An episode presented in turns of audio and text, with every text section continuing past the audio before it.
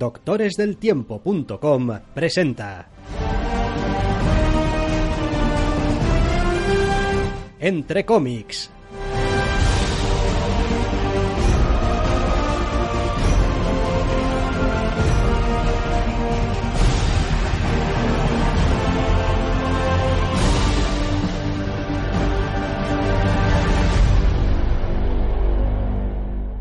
Bienvenidos, queridos oyentes, a una nueva edición de Entre cómics. Doctor Snack, muy buenas. Muy buenas. Esta semana no importa que haya puente porque hay tebeos. Y no pocos. Venimos con más de media docena de tebeos entre las novedades y una lista bien larga de irresistibles. Así que intentaremos ir lo más ágiles posibles para que esto no se alargue demasiado. ¿Conseguirán nuestros héroes hacer que el programa no dure dos horas? Pronto lo descubriremos. Sí, sí. Y para cuando la gente pueda escuchar esto, pues podrá mirar cuánto dura el audio y pues lo sabrá automáticamente. Pero de momento es toda una incógnita. Así que vamos a empezar con el primer TVO de esta semana, que se titula Die, número uno, en un juego de palabras gracioso, por otra parte, escrito por Kieron Gillen. Y al arte tenemos a Stephanie Hans. Es un TVO de Image. Y es un TVO en el que nos vamos a encontrar con la historia de unos jovenzuelos mm, jugadores eh, de rol a los que pues supuestamente les debieron de pasar cosas y ahora han pasado muchísimos años y va a volver aquello que sucedió a morderles el culo. Sí, en palabras del propio Gillen, tanto el título. El título era un no me puedo creer que nadie haya hecho este juego de palabras para una Yo, obra. yo hace tiempo que vengo pensando, joder, es que es, vamos, Y sí, es una idea surgida de estar debatiendo con, con amigotes el- la serie de dibujos animados de Dragones y Mazmorras. Entonces sí, es un poco de eso, es el acabar en un. el acabar unos adolescentes en los 90 en un mundo, en este caso, en un mundo de fantasía y todo lo que pasa después que no es precisamente divertido ni, ni maravilloso. Sí, a ver, es un TVO voluntariamente un tanto deprimente. O sea, es decir, nuestros jóvenes se embarcan en una partida, en plan, por el cumpleaños de uno, es todo como, ay, uh, uh, hay mucha emoción, hay muchas ganas, el grupo es un poquito también disfuncional, con algún jugador no habitual, con gente que no necesariamente se soporta bien, simplemente pues comparten un hobby o están en el mismo sitio ese mismo día. Y pues después algo, y pues veintitantos años después, Sí, es un, es un que, a ver, spoilers tampoco, porque, es la propia, el propio funcionamiento. El número uno, los chavales desaparecen un par de años y vuelven no pudiendo hablar de lo sucedido. Y luego ya una vez adultos, con cuarenta y tantos, se vuelve a liar, por decirlo de alguna manera. Es una estructura rara, porque presenta a los personajes al principio, y conocemos su, su, su manera de ser adolescente y luego directamente te los arroja a la cara con cuarenta y pico, treinta y muchos, cuarenta y pico, y claro, ya no son esas personas, pero no explica el narrador cómo son ahora, sino que lo ves por las diferencias, porque el narrador está, entre comillas, distraído con otras cosas. El TVO va bastante cargado de captions, pero a diferencia de nuestra reacción habitual, porque sean redundantes o sean muy pesados, aquí es como una especie como de línea de fondo más que una explicación necesaria que va marcando, sobre todo hacia el final, al principio sí que tiene algo de explicación, una especie como de ritmo, de tempo. Yo lo leí y dije yo, hostia, es como un como una batería de fondo, como un bajo, es tienes ahí marcando una un ritmo, sí, realmente es un ritmo. No tanto una cuestión de narrativa como tal, sino un, un tempo de lectura. Sí, a ver, eh, a mí en general, quiero decir, no me gustan los captchas y no me gustan nunca. Es decir, eh, pueden estar mejor o peor utilizados o mejor o peor aprovechados y aquí pues están bien aprovechados, es decir, no es algo que resulte eh, cargante, no es algo que resulte cansino, principalmente quizá también eh, porque la narración está también bastante bien ajustada, que decir, su propio modo es también interesante, no es lo que decías, no es redundante, eh, no es tampoco hablar por hablar, es decir, está, está ahí, le añade un extra, quizá que va un poquito al margen de lo que nos va contando el, el pero sí que es verdad que el TVO en sí mismo, si lo coges en su conjunto y miras un poco el, estilo artístico de, de Stephanie Hans, eh, a mí a ratos, cuando has dicho eso de, bueno, y después tenemos a los personajes con cuarenta y tantos y tal, eh, visualmente no se parece, pero la sensación que me daba a mí a veces viendo algunos personajes en su versión adulta era el aire que tenía en su momento cuando leía Rising Stars. Y hacia el final los personajes estaban como ya muy viejos, muy cansados, ya se les veía que estaban un poco demacrados, un poco ya, es como llevamos demasiado tiempo con esto y estamos ya agotados de esta mierda. Pues a estos protagonistas les pasa un poco lo mismo, es como han pasado veintitantos años eh, llevan unas vidas totalmente distintas, cada uno del uno del otro, pero a todos se les nota que están un poco marcados por aquella experiencia, están demacrados. Hay algo en su gesto cuando sonríe, hay una cierta tristeza de fondo, hay un, un, un algo que los miras y dices tú, a ti te pasó algo. No sé qué y no sé por qué, pero te pasó algo. Y eso está muy bien reflejado en el, en el arte que, pues a ver, es necesariamente o voluntariamente también muy oscuro, muy a veces un poquito sucio también, pero le va muy bien a la historia. Es decir, y además te marca muy bien eh, cierta cosa de lo que deberías quizá y, no deberías esperar de este TVO. Es decir, este TVO desde el principio te está diciendo eh, finales felices y cosas maravillosas y quiero decir, este tipo de... Eh, y, mundos fantásticos, de cielos azules y, verdes campos, pues igual no va a ser este el TVO y no va a ser este el, universo. Eh, la verdad es que a mí me ha gustado, entre otras cosas porque me parece que argumentalmente es ese tipo de historia que todos los que hemos tenido alguna clase de enganchón con los juegos de rol o que hemos jugado mucho a videojuegos o lo que sea, siempre nos ha venido alguna vez a la cabeza, ¿no? Es como, ¿y si alguna vez, vamos, un Isekai de manual, por otra parte? ¿no? Sí, lo que al manga y al anime se referiría, sí. Eh, y bueno, pues está bien. No. A ver, después hay otra cosa. Está el. La caracterización de los personajes. Son bastantes. Y aunque están bien diferenciados, tampoco tenemos demasiado contexto de cada uno. Quiero decir, al TVO no le da, y eso que son más páginas, es un primer número. Son 32 páginas. Generoso.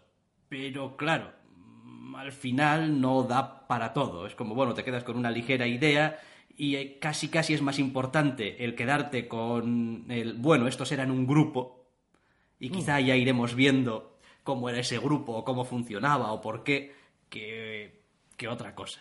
Sí, tiene, es gracioso porque tienes su presentación adolescente más o menos elaborada y tienes durante esa primera escena la presentación de sus personajes. Luego ya cuando son adultos y cuando empiezas a ver cosas de ese mundo de fantasía es cuando, es cuando se enrarece un poco más, establece cierta distancia extraña y empiezas a captar realmente la magnitud de lo sucedido, por decirlo de alguna manera. Y es solo un pequeño atisbo en este primer número, pero captas la magnitud de lo sucedido porque, como bien decías, el arte de Stephanie Hans transmite de una manera excepcional, tanto a nivel de personaje como a nivel atmosférico. Entonces es un veo que Sí, podrá tener sus asperezas, podrá ser un primer número con cierta carga de caption, sobre todo al principio, porque toca poner en contexto las vidas de media docena de personajes, de seis personajes literalmente, y luego hacerlo encajar todo, presentar un mundo de fantasía que sin alejarse, al menos por ahora, sin alejarse demasiado de lo establecido, no se perciba como un mundo muy clásico. Eh, hay que encajar todas las puñeteras piezas y esas 32 páginas son imprescindibles para mi gusto en este primer número porque es si no se quedaría muy muy cojo o muy apresurado. Que conste que después, a ver, pues estamos hablando de un tío como Kieron Gillen que sabe eh, escribir tebeos. Es decir, la presentación de los personajes del juego, de cada uno de los personajes, de los protagonistas, se hace en una doble splash page donde se presentan como media docena de personajes simplemente con una frase. Es como lanzas el concepto y ya está. Y está también elegido las palabras, la definición. Es decir, cada uno de los protagonistas tiene tan claro cuál es, digamos, su personaje que no necesita más que una frase. Es decir, a veces son cinco o seis palabras nada más. Eso es dificilísimo. Es decir, tienes que utilizar seis palabras para definir el... A ver, ¿vale? Que también muchas veces son variaciones de arquetipos o lo que sea, ¿no? Pero bueno, aún así es complicado decir, no, yo quiero hacer el rey pirata despiadado. Y dices tú, bueno, rey pirata despiadado. Pero tienes que dar con las palabras para definirlo. Con la idea, Con la idea. Y, que todo el mundo tenga en la cabeza el concepto de a lo que te refieres. No, pues yo quiero un guerrero torturado del cuerpo a cuerpo. Esto, bueno. Trabaja la idea, es como, no, no, la frase no termina de sí, es, es Es complicado y es, y es gracioso porque aunque sea un tebeo de, de fantasía y un tebeo de un montón de personas jodidas por un trauma compartido y una serie de decisiones eh, que se puede leer independientemente de tu cercanía con los juegos de rol, la raíz por eso sigue estando ahí. El propio Kieron Gillen comenta al final que es un libro nacido de la obsesión y, dispuesto a ser exactamente demasiado. Ajá. Lo dice con esas palabras, exactly too much. Es como, tiene que ser un poquito de más, pero justo un poco de más, hasta el punto en el cual en su locura está trabajando en un apaño, en un, en un amago de sistema de juego que bueno, quería lanzar con el primer número, pero es que contenía spoilers para el quinto. Ajá. Así que cuando dice que bueno, pues el plan es que cuando salga el TPB ya sacaré un PDF o algo del juego del TVO. O sea, es decir, ha llegado a esos niveles un poquito de obsesión o de dedicación con la idea y leerle hablar de, de cómo, de cómo este TV acabado siendo lo que es, es bastante entretenido pero al margen de, todo ese material adicional, que en el caso de los teos de Kieron Gillen siempre suele ser un placer, la verdad es que el propio teo sintetiza y transmite desde el principio la, idea, el concepto y, el, y, el, y sobre todo el feeling, gracias, gracias a Stephanie Hans. Con lo cual yo estoy encantado con el teo. Sí. la verdad es que está, está muy bien. Y también está muy bien para variar, pues tener eso, ¿no? Un mundo de fantasía y unos personajes eh, bueno, digamos, en, una, en un ambiente, en un entorno, pues un poquito no tan colorista y tan positivo. Lo digo porque incluso colecciones que han tenido, eh, entre comillas, cosas horribles que le han pasado a sus protagonistas en mundos de fantasía. Estoy pensando en Birthright, por ejemplo. Es decir, Birthright sigue siendo un TVO súper colorista. Es decir, a pesar de todo. Green Valley también. Eh, Green Valley también es un TVO súper colorista. Eh, esto no. O sea, quiero decir, este, este, TVO hay gamas eh, enteras de colores que ha decidido rechazar. Es como estos colores no tienen, no tienen espacio en mi TVO. Al menos en esa escena. Ya veremos cómo, cómo se amplía el mundo o hasta qué punto. Pero bueno, es que incluso en nuestro mundo real hay, hay colores que es como no. O sea, estás prohibido. Que yo necesito esta atmósfera en mi TVO y para esta atmósfera necesito estos colores y es lo que hay.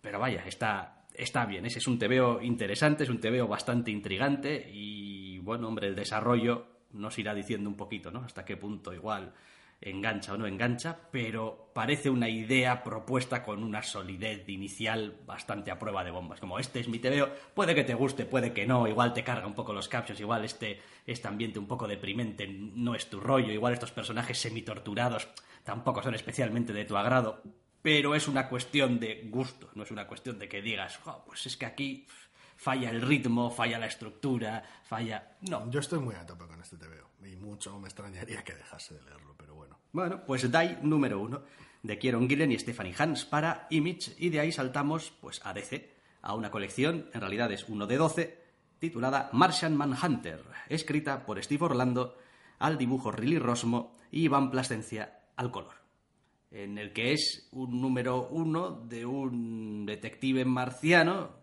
que no tengo muy claro exactamente cuándo es esto, pero... Sí, tampoco, tampoco importa demasiado la continuidad, por decirlo de alguna, por decirlo de alguna manera. Es como realmente... A ver, a los lectores de que se traguen mucha serie de C o los fans del detective, a ver, los fans de la gente que esté leyendo la Liga de la Justicia, pues igual hay cosas que le rozan, igual no, pero el TV está diseñado para leerse en cualquier momento, entre comillas. Es la premisa la que resulta un tanto extraña, por un lado, y luego la ejecución la que, la que causa rechazo en mí. Pero bueno, empezando por la premisa, el TVO parte de la noción de que, bueno, ¿y si John Jones en Marte era un policía corrupto? Esa es la idea. Y lo que es el TVO como tal, o se supone que el TVO como tal, es él haciendo de detective humano en la Tierra y cómo su pasado informa su presente. Hasta ahí, pues no hay grandes problemas. Alguno podrá levantar una ceja de como que policía corrupto en Marte. Pero bueno, la idea hasta ahí está ahí, depende del tratamiento. El problema es que luego el tratamiento es una fiesta. Porque, eh, en lo que a mí respecta, el TVO pone insuficiente peso en el presente, eh, presenta una serie de personajes de manera muy colateral y lastra parte de esa historia en el presente con un caso que puede que tenga peso más adelante, pero ahora mismo lo único que es, le resta es vigencia a la historia del presente Y la mayor parte del TV, la mayor peso del TV está en un flashback enormérrimo de su vida en Marte, que son, a ver, en el fondo son explicaciones. Quiero decir, está más o menos bien contado, vemos la familia, su trabajo y tal, y nos hace ver cómo es el personaje. Pero son más bien explicaciones y justificaciones para lo que le pase ahora en el presente que otra cosa. Con lo cual, su extensión hace que me resulte el conjunto muy torpe. A ver, es un tebeo, es probablemente de todos los tebeos de esta semana números uno el que más incomodidad me ha causado su lectura. Eh, la ruptura entre las escenas del pasado y del presente y una cierta no sé cómo decirlo, a ver, no, tampoco es una cuestión de terminologías, ¿no? Pero es verdad que todas las escenas del, del, pasado en Marte, pues bueno, están impregnadas de un cierto, pues esto es la vida en Marte, no es como la vida en la Tierra, hay cosas que son distintas, costumbres que son diferentes, quizá alguna palabra suelta por ahí que pues tiene más que ver con, con eso que con, con, lo de Marte que con lo de aquí y pues igual te pilla un poco más fuera de juego, pero en general eh, todo ese gran flashback me ha resultado un poco batiburrillo. Es como en vez de ver una línea clara, digamos, argumental de, ah, pues mira, empezamos viendo al personaje aquí, vamos a acabar dejándolo aquí, es más un, bueno, vamos a verle cómo pasa por distintas situaciones, algunas de las cuales parece que están específicamente puestas ahí para mostrarnos algo concreto del, del personaje. Y después, pues en el presente, unas movidas que ya verás cómo tienen relación con lo que te estamos contando. Sí, lo gracioso de todo es que luego revisándolo tampoco son tantas páginas el flashback, pero, pero su peso es tal que se hace, se me ha hecho a mí al menos, eh, excesivo, porque bueno, te lo van, te lo van cebando las páginas pero Luego son solo siete páginas del TVO, que, pero da la sensación de ser casi más de la mitad por la, por la presencia, por el peso que tiene y por la disrupción que causa. Y, y, porque, y porque son unas páginas mucho más densas. Quiero decir, pasamos de un caso clásico, vamos, de detectives llegan a escena del crimen a investigar un caso en una casa y tal y cual, quiero decir, todo muy eh, como siempre, vaya, pues llegas, están los del CS y haces unas preguntas, miras, revisas, tal y cual, y de repente pasas a unas páginas en Marte que están todas llenas de cosas a las que tienes que prestar atención porque todo te es alienígena. Es como desde, desde cómo es el landscape de la ciudad, el, skyline, desde cómo es un poco el tratamiento entre los propios marcianos, porque claro, no, no son como aquí, se tratan de maneras distintas. Eh, todo te exige tener que prestarle atención. Entonces, sí, son siete páginas, pero el esfuerzo, digamos, lector y de comprensión y de absorción de la información es muchísimo mayor que unas páginas, entre comillas, de trámite de unos policías en una casa donde ha habido un asesinato, pues revisando cajones y preguntándose qué habrá pasado aquí, que son pues páginas que puedes leerlas, vamos, casi casi sin prestar atención, porque tampoco hay información real en esas páginas. Es como, ¿qué ha pasado aquí? Estos son fulanito y menganito, y tenían un hijo, y tenían una hija, y tenían un no sé qué, y un no sé cuántos. Y, bueno, no, pues tampoco tiene más. Las páginas de Marte sí. Las páginas de Marte tienen carga familiar, carga de caracterización de personaje, eh, carga de cómo funcionaba el mundo en Marte. Hay un montón de cosas. No sé, además de todo el tema de la terminología y de lo, de lo extraño que resulta ahí en medio del TVO, está el arte increíblemente expresivo de Relly Rosmo, que en general cuando entro al TVO, al margen de la primera página, que también es una pequeña escena en Marte, eh, entro más o menos bien, es como, vale, me parece un tanto exagerado, demasiado cargado, pero bueno, funciona. Los colores de Iván Plasencia encajan bien y hace que sea más llevadero. Y bueno, como te veo detectivesco, más o menos noir, me está funcionando. No es un género que me guste, pero bueno, estoy, todavía estoy aquí. Cuando llegamos a, Marte y luego al volver también eh, del flashback, eh, lo que es un montón de expresividad y un montón de aspectos llamativos se tornan por un lado en ruido y por otro casi en ocasiones en caricatura. Y es ahí donde el TVO me pierde. Quiero decir, hay momentos que me resultan tan excesivos a nivel puramente artístico que a mí me, me, saca por completo. Es como no, no. Me parece exagerado. Y curiosamente no es el único TVO con el que me pasa esta semana. Y también el otro es un TVO de DC. Pero hasta ahí ya. Ahí ya llegaremos. Pero es el. No, mm. no, no me funciona el, el la escena, además por motivos de la trama, eh, la trama requiere unos elementos visuales adicionales que añaden todavía más ruido al asunto. eh, no, no, no, no trago con ello. O sea, entiendo que funciona y entiendo que tienes muchísimas libertades a la hora de expresar según qué cosas, porque, joder, marcianos que cambian de forma, guay, está muy bien. A nivel de expresión facial te da todos los juegos que quieras, pero me aleja muchísimo. Quiero decir, a lo que hasta ahora era una, hasta ese momento era una tenue conexión con un TV de un género que no me funciona, que no me gusta normalmente, que es el noir, el flashback de Marte ya me saca directamente del, del. No sé, a ver, a mí me parece que es un TVO muy bonito de ver, a ratos no tan bonito de leer. Es decir, y, al final, a ver, eso es como todo, ¿eh? Son, son gustos y sensaciones y, lo que quieras. Pero sí que me parece que a veces es eso, da cierta sensación de estar abarrotado. Es como, hay en esta página de, de- demasiado, ¿no? Es como realmente, en vez de guiar mi, mi mirada a los puntos importantes, a cuál debería ser, digamos, eh, la manera cómoda de leer esta página, llego a una página y me veo un poquito abrumado. Es como hay demasiada cosa aquí. Y Sí, la escena final, con excepción de, de una splash básicamente muda, que me ha gustado bastante, en general es una de las escenas más extrañamente ruidosas del TV. Ya es después del flashback, con lo cual igual ya estaba tan desconectado que, la, que me entra todavía peor, pero no, no, no, no, no me ha entrado para nada bien. Bien es cierto que es un personaje con el cual no tengo especial conexión, más allá de la, la serie de televisión donde lo aprecio, porque me gusta el actor, pero eh, realmente de Supergirl me refiero. Sí. Eh, pero no, no, es un personaje que siempre me ha gustado aquí y allá, lo he leído en distintas ocasiones, incluso en la Liga de la Justicia de Detroit, por llamarlo de alguna manera, pero, pero con cierta distancia siempre. Me gustaba ese peso que añadía casi dramático a según qué escenas en las pocas lecturas donde lo he leído. Y aquí no encuentro nada de eso. A ver, y después es como todo, están los estilos también de los escritores. Mm, A Steve Orlando creo que en su momento lo leímos en algo de Midnighter, puede ser. Y No, Steve Orlando lo hemos leído bastante, creo, aquí y allá. Sí, eh, nunca he conseguido conectar con su escritura, con su manera de contar las cosas. Sí.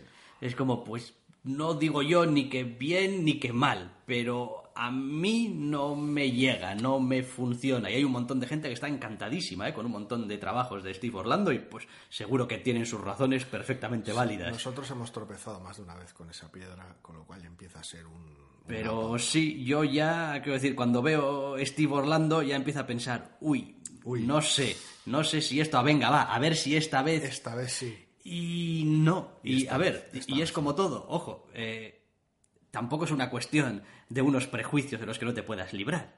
Quiero decir, yo, afortunadamente, como dije alguna otra vez, suerte y qué bien que estemos leyendo ahora Immortal Hulk de Al Ewing, porque aparte de sus Ultimates, nada de lo que he leído de Al Ewing me ha gustado. Y los ultim- sus Ultimates me encantan y su Hulk me parece una puta maravilla. Con lo cual dices tú, bueno, eh, hay espacio, hay, posibilidad. Tú puedes seguir leyendo un TVO independientemente de que el autor creas que no te guste, decir, joder, este TVO es bueno, está bien. O sea, que tampoco es una cuestión de decir, claro, es que le habéis puesto una cruz a Steve Or- No, de- Orlando y... pues, no, de ser así nos pasaría con Tom King, También, sí, porque, madre mía. porque no me gustó para nada su Omega Man, por ejemplo. Y, y tiene, tiene cojones la cosa que luego esté... Entonces, bueno, todavía, todavía tenemos cierta capacidad de que, oye, pues lo que nos gusta, nos gusta. Y ya está, independientemente. Del autor, pero sí, en este caso estamos de tropezón en tropezón con el bueno de Steve. Martian Manhunter, 1 de 12. Steve Orlando, Riley Rosmo, Iván Plascencia, para DC. Y saltamos al tercer TVO de esta semana. Es un TVO de Image. Se titula Prodigy número 1. Escrito por Mark Millar. Dibujado por Rafael Albuquerque. Coloreado por Marcelo Mayola. Hablando de tropezones reincidentes, vuelve Mar Millar con otra de sus colecciones y me encantaría, me encantaría poder decir que, que uh, Mar Millar ha vuelto, ya no está haciendo sus cosas derivativas y autoclónicas, que de autoplagio, que es constantemente el mismo tebeo y pero es que tampoco puedo decir eso, porque en este caso no es uno de sus tebeos del montón que se leen solos, como de Magic Order, por ejemplo, es el más reciente de ese tipo. En este caso es todavía peor. Sí, eh, yo me he llevado una inesperada patada en el culo Es con increíble, Prodigy. es increíble venir a un tebeo de Mar Millar eh, esperando nada bueno sea, que. ¿no? Bueno, nada, bueno, yo esperaba un, un número uno que hiciese su trabajo, que plantease una premisa interesante y que el número dos ya me diese ganas de bajarme. No, no, sí, a ver, pero es... A ver, yo, yo esperaba otra vez otro TVO Marmilar, otra vez, lo- otra vez el mismo rollo, decir este y poder decir, como con el TVO número uno de, de Magic Order, este TVO de Marmilar ya lo he leído, no me interesa, cuando vuelva a hacer un TVO interesante tal, pero entrar con esa mentalidad a este TVO y terminar decepcionado ya es la hostia. Sí, a ver, eh, una vez más, Mark Millar, pues coge una idea sencillísima y de momento lo único que tiene es esa idea sencillísima. La idea sencillísima es, hay un tío que es el protagonista de este TVO que es un prodigio. Y es un prodigio en todo. Y ha sido un prodigio en todo desde que era pequeño. Es la hostia. Es la hostia. Súper atlético, es listísimo, es, es la, es, es la Todo, hostia. es el ingeniero definitivo, quiero decir, es, es todos, todas las grandes mentes de, de Marvel en uno. Es la hostia, ¿no? Es, buenísimo y ya está. Y ya está. Y a ese tío que es la hostia y que se pasa todo el primer número demo- enseñándonos que es la hostia y que siempre ha sido la hostia desde pequeño, con flashbacks totalmente, pues, pues no sé, innecesarios, porque ya estamos viendo que es la hostia, eh, pues después al final del TVO nos echa como una especie de cliffhanger mierdero. Uno de estos cliffhangers que dices tú, ¿en serio crees que me voy a quedar a leer tu TVO por esto?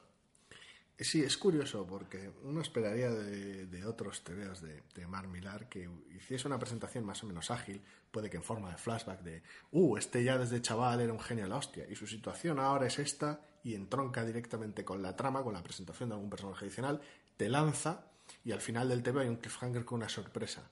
En este caso no. En este caso es una decisión extraña porque sigue siendo, entre comillas, un TVO tradicional de los últimos, de la última jornada de Millar, muy, muy prescindible. Pero esa escena inicial que normalmente suele clavar, más o menos dinámica, que te presenta no tanto al personaje, sino lo, lo que lo hace especial, porque de carácter aquí ni hablamos porque ni está ni se le espera. Eh, y luego ya arranca con la trama que te puede, o la premisa que te puede parecer más o menos interesante. Aquí no. Aquí esa presentación del personaje se prolonga durante básicamente todo el TVO, haciéndola increíblemente redundante, machacona y aburrida. A cada escena que pasa esperas ver algo más sobre el personaje, pero en realidad no, solo ves otra variante de cómo es el tío, es la hostia. Deja traslucir poquísima personalidad a través de sus actos, no, no nada, algo hay, pero muy poquito.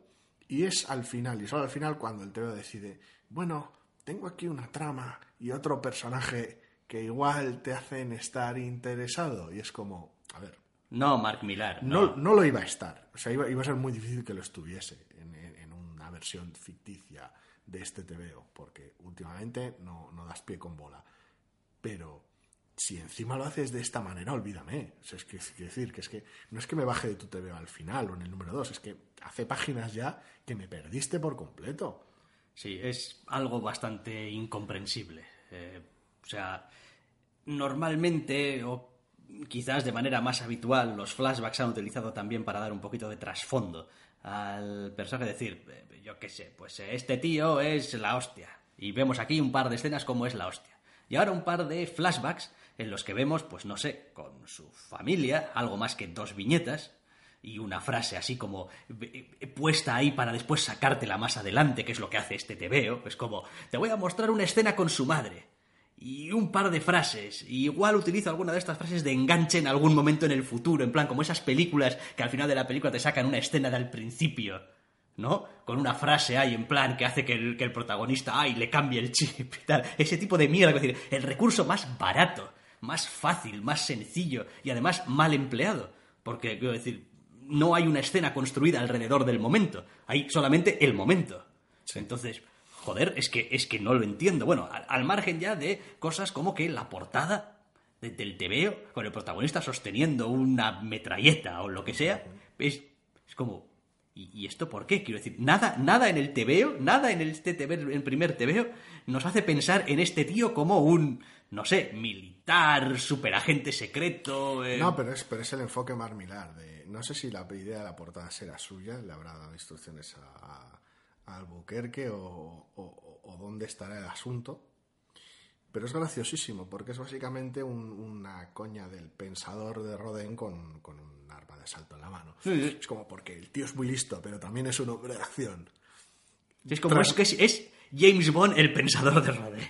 transmitido de la peor manera posible en una portada. Es graciosísimo. Es un detalle menor porque las portadas, pues. Sí, bueno, sí, no, ya sabemos que al final están que- para vender y están para llamar la atención y bien, pero Es, es- es terrible, es ya es, es parte de esa, de, de esa falta de comunicación, esa falta de, de, cla- de claridad a la hora de trasladar la idea del TVO que, que plaga todo el número. Y es, es terrible. Me ha recordado, curiosamente, a la hora de presentar un personaje muy capaz, al menos en algún área, y exitoso y tal, que sé que no te hizo gracia el TVO en general. A mí es una, la miniserie me encantó, pero Afrodita 5 Ajá. ese arranque, esa presentación, que podía ser áspero, podía ser muy agresivo en el arte, la paleta de colores era la que era, pero captabas enseguida al protagonista masculino.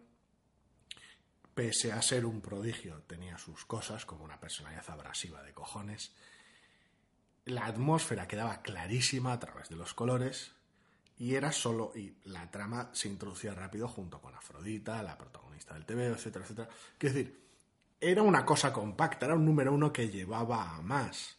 Aquí esto está hueco. Es extraño porque aquí hace algo Milar que yo creo que normalmente no suele hacer, que es quemar dos ideas que podrían sostener una de sus miniseries de cuatro o seis números en el mismo sitio. Es decir, puedes hacer una miniserie, o tradicionalmente uno pensaría que Mark Millar va a hacer una miniserie acerca de este supergenio y pues, pues cómo es la hostia, y te va a dar la tabarra durante cuatro números con cómo es la hostia, o puedes tener lo que se ve un poco al final de este TVO. Es decir, ah, este TVO va de que en el mundo está pasando esto. Es un mundo como el nuestro, Pero- solo que está pasando esto. Sí, pero... pero- Y construir alrededor de eso, y normalmente en torno a unos personajes seguramente un poco perdidos en lo que está pasando, una historia también de unos cuatro o seis números. En este caso tienes las dos. Sí, pero es fascinante cómo Milar combina dos ideas de las suyas con cierto interés, que suelen dar resultado miniseries de mierda, pero cómo combina dos ideas en el mismo TVO, por decirlo de alguna manera, que bueno, una se podría considerar el giro de la otra en ocasiones, porque le suele pasar a sus Sí. ideas, y el TVO se siente más vacío que nunca. Bueno, es que, es que aquí pasa una cosa. Al protagonista se le presenta el giro. O sea, quiero decir, literalmente. Viene un personaje y le dice, eh, pavo, tú serás el más listo del mundo y lo que tú quieras, pero no te has enterado de esto. Mira cómo te voy a introducir a esto que va a cambiar tu mundo. Señor, señor, le traigo metatrama. Exacto, y es como... Normalmente suele ser más del estilo de, pues no sé, está el protagonista que es la hostia, yo qué sé, crononautas, somos aquí tal y cual, y nosotros que somos los protagonistas de mierda tenemos aquí unas cosas de viajes en el tiempo y Sí, tal y cual. Algún tipo de, de fallo de carácter lleva a que el personaje tome una decisión horrible y la, la causa de la metatrama sea él. Y dices, bueno, pero al menos, quiero decir, está, está involucrado en, en- en la, la o la historia. metatrama le sucede y interfiere con sus con los planes que tuviese. Aquí no, aquí vienen directamente a decirle, oye, tengo, pavo, me- tengo metatrama, ¿estás interesado? Lo que por otra parte también genera otro, otro problema. Es una cierta mm, suspen, un- una cierta decir, a ver, me estás diciendo que el tío más listo del mundo, el genio más grande de la Tierra, el tío que lo hace todo bien, no se ha enterado de esto.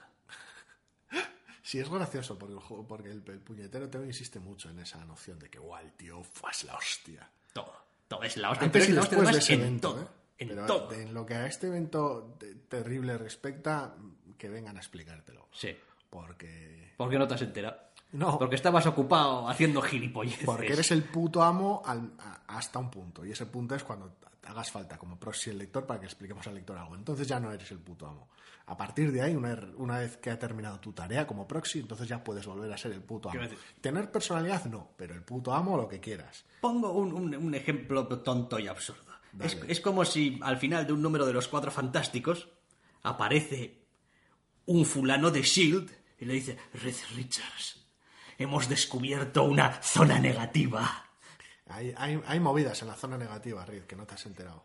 Y es como, ¿perdón? Perdón. O hay un microverso que no sé qué y tal y cual que hemos descubierto. Que dices tú, a ver. Vosotros llevo- habéis descubierto. Vosotros habéis descubierto, venga, va. O sea, ¿qué me estás contando? Es una sensación rara. Es, es Que puede cosa- pasar, ¿eh? Es como todo, pero en este caso en concreto, tal y como está presentado todo, eh, chirría mucho. Y además, al margen de las, de las proezas locas del protagonista, es el, el elemento extraño. Que hasta ahí es un, es un TVO en un mundo relativamente creíble, parecido al nuestro, similar, sino idénticos, como hasta aquí. al margen de alguna proeza muy loca, pues es bien, cre- creíble. Y de repente, el- justo el elemento extraño es el que escapa de, de nuestro prodigio.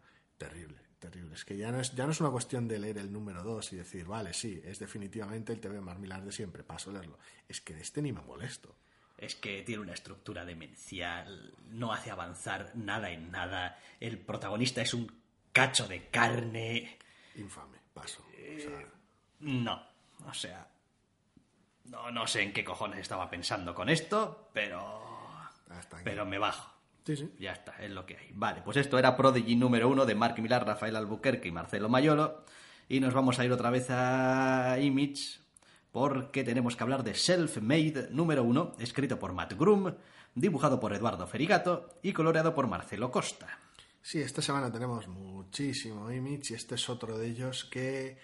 A ver cómo explico yo esto sin spoilear el puñetero TVO. Eh, básicamente tenemos un mundo de fantasía en nuestro TVO en el cual pasa algo extraño. A medida que el mundo nos presenta a una protagonista que está trabada en una serie de conflictos bélicos, a la cual se le presenta otro personaje increíblemente insufrible, pomposo y con afán de protagonismo absoluto, que y juntos se embarcan en una aventura un tanto extraña. A medida que avanza el TVO empiezas a notar que pasan cosas raras en este mundo de fantasía y ya al final del TVO tienes tu giro, tu cliffhanger y tus cosas. Como tal, es un TVO de fantasía que pues se me estaba haciendo un poquito raro, un poquito a ver, tampoco insoportable, pero no especialmente divertido, porque es como si fuera toda una miniserie de aventuras, de ir a sitios, hacer cosas y recuperar movidas, que estaba teniendo lugar de manera hiperapresurada en un solo número, sin mucho carácter en, en muchos de los personajes. Pero claro, una vez que te tragas el primer número entero y empiezas a ver las rarezas, todo es instrumental para el giro final. Entonces, ¿hasta qué punto es valioso todo el trabajo previo? Es complicado, porque por un lado nos presentan a la protagonista relativamente bien, a través de las cosas que ella hace, pero claro, luego lo apuesta todo al giro. Y es ese giro el que, pues, vol volved en un número 2 y lo vamos viendo. Es una apuesta arriesgada, pero... A ver, eh, me parece que el TVO es bastante hábil en lo que hace, teniendo en cuenta todo lo que tiene que hacer para un solo número. O sea, a pesar de todo, consigue llevarte al final del, del TVO de una manera coherente y de una manera que, pues, lo entiendas. Mm, La protagonista está lo suficientemente desarrollada en este primer número. Pero yo creo que el giro es el tipo de cosa que ¿cómo decirlo? Eh, minimiza un poco el impacto y el interés y la importancia de la protagonista y de todo lo que has leído. Em, es decir, el tebeo deja en cierto modo de ser un tebeo de fantasía, de aventura, tal, para ser un tebeo sobre otra cosa. O que podría ser, al menos, sobre otra cosa. Y esa otra cosa, pues a mí no, en fin, no me acaba de resultar atractivo del todo. Es como, vale. A ver, es, evidentemente es una, si hubiese sido una apuesta eh, mucho más arriesgada y muchos lectores se hubiesen sentido ofendidos y engañados si este giro te llegase al final del primer arco, pongamos, de tres o cuatro números. Que tampoco estoy hablando de que tengas que alargar los seis meses. Da ¿eh? al principio del segundo número. ¿Eh? O al principio del segundo número. o al principio del segundo número, también. Eh, pero sí que creo que no es un buen... Es un giro, evidentemente, pero no creo que era un buen... No creo que es un buen giro para lo que me estabas contando, porque estás en cierto modo invalidando todo lo que me haya podido gustar del TVO hasta ese momento. Y... eh, Yo no lo veo tan agresivo. Quiero decir, eh, la invalidación o no va a depender mucho del enfoque en, números posteriores, o del enfoque en el segundo número específicamente, que va a ser un poquito la frontera. Eh, porque todo lo que el TVO cuenta es valioso y está relativamente bien contado. Una vez más, eh, no habría ese rechazo o ese problema con el giro del final si no valorásemos lo previo. Es decir, que genere cierto rechazo al final es positivo tampoco, pero me refiero que es indicador de que lo previo tenía algún valor. Lo que se cuenta antes del TVO tenía algún valor. Y lo que se cuenta antes, yo no entiendo este TVO, ni, ni, me parece ni medio normal, tener en cuenta la portada y demás. El TVO no lo veo ni, ni medianamente razonable si luego no, no, no vuelve ahí. Si todo eso que ha contado no lo usa. Quiero decir, no, no tiene ni pies ni cabeza. Entonces sí, leemos el segundo número, mm, no, no vuelve ahí a tomar por culo el TVO. Bien. Pero yo creo que este TVO es imposible que no vuelva ahí. Que la protagonista no sea la protagonista, por decirlo de alguna manera. Que, todo esto, no, todo lo contado no tenga peso. Toda la construcción de personaje que se ha hecho y en parte del mundo no tenga peso. Yo no, me parecería incomprensible, por no decir imposible prácticamente. Con lo cual, el giro es más informativo de cierto marco, por decirlo de alguna manera, que de, que de realmente que el TVO vaya a ir de otra cosa. De esa manera lo podían haber puesto al principio y reestructurar el TVO de manera totalmente diferente y que supieras dónde te estabas metiendo. Es posible, pero es que entonces ya empiezas torcido, empiezas ya no creyéndote en nada. En plan, pues todo esto que voy a leer a continuación, ¿para qué? Con lo cual, me parece que no había, quiero decir, que la premisa no había otra manera de hacerla. Con lo cual, pues valoro los riesgos corridos y los sacrificios corridos y tengo cierto interés en ver cómo continúa. No me ha parecido que tenga nada especial el TVO, más allá del giro. Pero, pero tengo cierto interés. Está lo bastante bien hecho como para que me interese por la protagonista. A ver, yo es que este tipo de, de giros me desagradan. Las cosas así de claras, como no tiene nada que ver con lo bien o mal que esté hecho, no me gusta este tipo de cosas. Quiero decir, por poner un ejemplo tonto, no necesariamente muy relacionado, pero venga, vamos con las comparaciones absurdas. Eh, me revienta, por ejemplo, bueno, me revienta, tampoco es que haya jugado yo a esos juegos como para que me reviente, pero vaya, el concepto solamente, como digo, es la idea la que me revienta. Siempre me ha molestado un poco, por ejemplo, los juegos de Assassin's Creed, el rollo este de que tú estás jugando un juego en una época histórica, pero en realidad... Eh, eres un señor. Eres un señor que está metido en una máquina, una máquina, en una especie de futuro más o menos lejano o cercano en el que pasa no sé qué, y de vez en cuando tienes pues una cierta eh, interconexión con eso, algún pequeño interludio sí. o, o, lo que sea. Y es como... Eh, me, me, molesta, quiero decir, es como estropea lo que te está contando el juego en su línea, digamos, eh, principal, histórica, no sé qué. Hombre, pues, pues no, quiero decir, porque son pequeñas, pero no me gusta, me supone una ruptura mm, a esas alturas innecesaria. Sí, porque además tampoco, en mi experiencia también limitada, sobre todo con el, principalmente Assassin's Creed 2, Brotherhood y demás, vamos, los juegos de Ezio, básicamente. Eh, era una sensación rara, porque al fin y al cabo las, las interrupciones no tenían peso. No es como, no, pues el juego va 50%, eres ese señor, una máquina, organizaciones secretas y movidas, y en parte también lo otro. No, no, no era más que una anécdota que de vez en cuando te cortaba el rollo mientras estabas divirtiéndote siendo Ezio. Ese es parte del problema. Entonces aquí en este TVO consiste en ver cómo enmarca esto y hasta qué punto se integra, por decirlo de alguna manera yo tampoco lo veo como un punto y final, como decir, bueno, cada número es cada número, cada grapa es cada grapa y tiene que estar bien para que justifique que yo siga aquí, a bordo.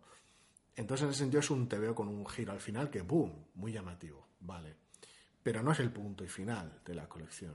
Quiero decir, no es como si uno está viendo Matrix o algo así de repente, ¡boom!, y al final estaban dentro de una máquina y se acaba la película. No, en, en, realidad no, no es un oficinista en el siglo XX aquí locamente, tal. Se acabó la película. Hasta aquí, ¿no? Luego hay un punto seguido, todo eso informa y enmarca una historia más grande. Eh, a diferencia de otras historias, como El Sexto Sentido, que pues esto va así y al final, ¡boom! ¡Boom! Y se acabó. Si, si amalan en tu cara y se acabó. Son dos maneras distintas, con lo cual creo que independientemente de que esté mejor o peor hecha, te guste más o menos una película, este TVO se enmarca más dentro de, un punto y seguido, más allá del giro, que es una manera de presentarlo, que no un punto y final. Quiero decir, no trabaja la colección para el giro. Puede que este primer número, en parte sí, pero no la colección entera, con lo cual ese tipo de reacciones de las que hablabas a mí no me, yo aquí no, la, no lo veo, no me desagrada de esa manera, vaya. Bueno, está bien. De todas formas, a mí es un TVO que me ha caído bastante simpático. ¿eh? Es lo que tú dices. No tiene ninguna cosa especialmente llamativa, no es eh, ni artísticamente súper llamativo, ni es que la narración o la historia o lo que sea sea súper, súper. Pero es un TVO más o menos contenido y es un TVO que hace sus deberes. Cuenta lo que tiene que contar, eh, no te deja colgado en ningún aspecto importante y pues después es eso, te va dando señales de que, oye, aquí hay algo más. Y llegas al final del TVO y efectivamente hay algo más. En ese sentido, incluso cumple las propias promesas que el primer número te va haciendo. Es como, está bien, quiero decir, es como, pues. Te va avisando. Te va avisando y cumple con, lo que te va avisando y pues. Desde, desde mitad del TVO te va avisando. Y los avisos de que, de que pasa algo raro te los va haciendo cada vez con mayor frecuencia y te los comunica visualmente con mucha claridad. Sí, sí. Y cada vez se reproducen más rápido y más rápido, con lo cual dices tú, vale, esto que ya te va, te va preparando. Con lo cual, insisto, al margen de las, de las cualidades que vaya a tener el TVO, que con el número 2 ya veremos si la protagonista tiene más, más fondo y el mundo tiene más interés, a la hora de llevar a cabo la premisa, difícilmente se podía haber hecho de manera más suave. Sí, no, y tiene otra cosa también que hay que agradecerle. Quiero decir, el giro es la última página. La última página, no es. Y tres o cuatro páginas antes que te hemos hurtado del TVO, unas explicaciones que te quedas loco aquí y un giro de. No. En ese sentido me da miedo cómo pueda arrancar el segundo número. bueno. bueno, ya veremos. Pero vamos, al menos sí, es verdad. Estructuralmente, pues está bien. Como decía, mi única pega es que conceptualmente es un tipo de, idea y un tipo de giro y un tipo de que no me suele gustar, que no me gusta. Pero vaya, es decir, he acabado leyéndome tebeos cuyos eh, giros y cuyos argumentos y cuyas atmósferas no me suelen gustar a punta pala, así que... Sí, la duda es cómo te entra esto si te lees un TPB, por ejemplo. De, de, que ese giro sea literalmente un punto y seguido en tu lectura y no un esto termina aquí, nos vemos el mes que viene. ¿Cómo, hubiera sido la reacción? Bueno, supongo que mejor, porque sigues leyendo. Eso es. Y dependes, obviamente, de cómo sigue. Claro, no lo percibes como un final. Lo, digo porque si estructuralmente volvemos a tener un segundo número en el que estamos en nuestra historia principal y tal y cual, y al final le dedicamos otro par de páginas a otra cosa, al giro, pues igual ya es como, oye, esto... Sí, sí, me refiero que independientemente de cómo sea el número 2, que al no percibirlo como un final igual entraba más, más suave, pero bueno. Mm.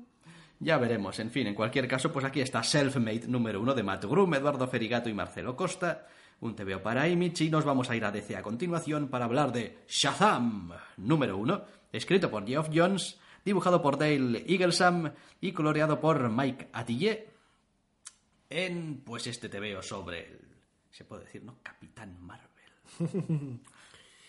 Sí, Shazam y toda la familia Marvel y demás en, un TVO que se me ha hecho muchísima bola, no me ha entrado nada bien.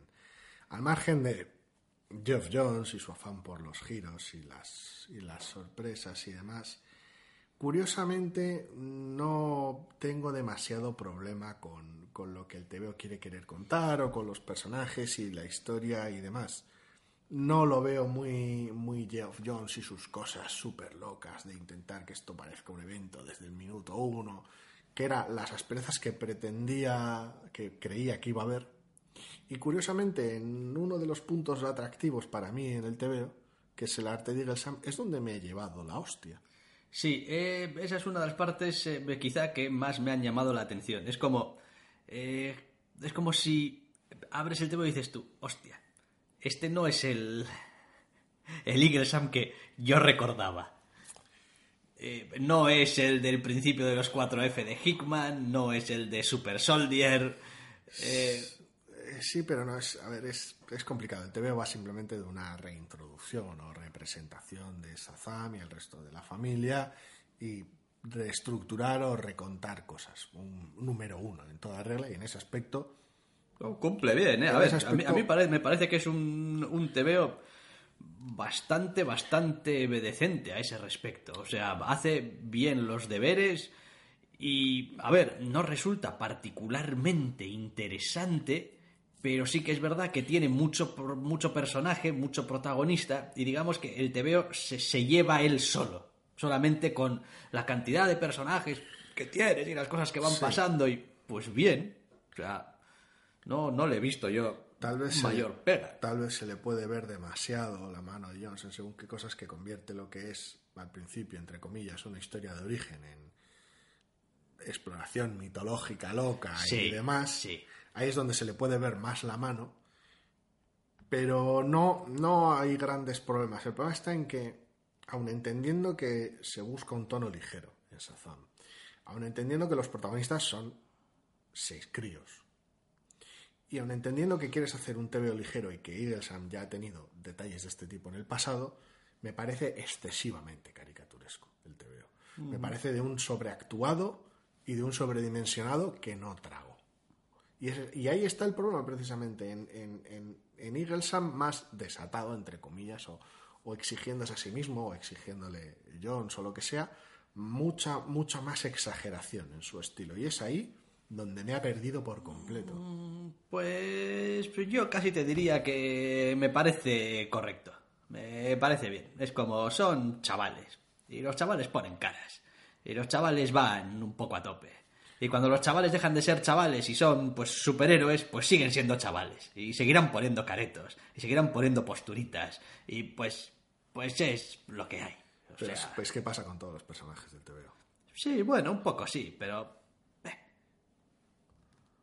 Pues sin más, está un poco... es A ver, al final, a veces eh, con un número uno como este de, de Shazam, y tampoco quería decirlo, es un poco eso. Pues lo lees y dices tú, pues sí, el número uno de siempre. En, es decir, en el pack completo. Es como, pues sí, es un poco, tiene algunos aspectos que lo hacen parecer un poquito tontorrón, porque de superhéroes y protagonistas niños, y al mismo tiempo es superhéroes, así que pues peleas y posturas un poco mm, inverosímiles y ridículas y situaciones un poco exageradas y pues es un poco como pues tienes que traes como si en el TVO fuese también Navidad, ¿no? Es como pues pues aquí está un poquito todo permitido, un poquito al once, pues porque joder, pues que tenemos que darle un poco de gracia a esto. No sé, no no he tenido demasiado problema con eso, ¿eh? Me parece que hace un trabajo decente, decente. Otra cosa es que, pues personalmente, no me vaya demasiado el asunto este. Entonces, ¿dónde está la pega? ¿Dónde está la pega? Que es un TV genérico, es un... Pues cl- claro, pues que- es, que, es que es un TVO genérico. A ver, es un TVO genérico en el que ya, efectivamente, como dices tú, Geoff Jones ya quiere empezar a meter la cuchara desde el principio. Bueno, sí, Shazam, sí, pero otras cosas, ¿eh? Otras cosas. ¿Que qué otras cosas? Ahora no te las voy a contar, pero otras cosas, que sepas que otras cosas. Se viene aquí algo muy grande. Y esta tal. escena y tal inicial que vas a tener aquí, bueno, le voy a dar un poquito una vuelta para que no parezca que tal y... Digo, bueno, bien. Aquí nada de, nada de, pues estaba Peter Parker allí y le mordió una araña radiactiva. No, No, aquí no, no, en realidad aquellos laboratorios tal y la araña no sé qué. Exacto. Y en medio, Y en medio tal, y pues a ver, es un poco cansino en ese sentido.